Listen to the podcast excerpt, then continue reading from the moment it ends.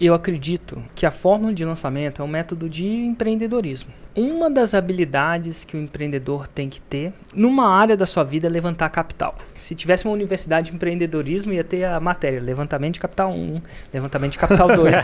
porque isso é importante. Se eu tenho a oportunidade de fazer um a um, eu, eu pergunto para ele: você realmente quer? E se ele falar assim: ah, gostei, que, que significa? Para mim, significa que numa escala de 0 a 10, ele está num 6. Então ele está falando que não quer aquele produto, não porque não tem dinheiro, porque ele não viu a oportunidade. Então o que, que eu tenho que fazer? Eu tenho que falar de tudo, menos dinheiro. É muito louco isso. Ah, claro. Porque ele não acreditou ainda na oportunidade. Então o dinheiro, apesar de estar tá sendo a superfície, aquele sintoma, não é a causa. Vamos supor que uma pessoa tenha diabetes. A causa da diabetes, discutivelmente, ela ingerir muito açúcar. Às vezes o sintoma é um, é um problema do coração e tal, aquela coisa, mas a causa é, é o açúcar, por exemplo. Uhum. Então você tem que ir na causa. Não adianta você querer curar a diabetes chupando chiclete que você não está indo necessariamente na causa. A causa é cortar o açúcar, por exemplo. Né?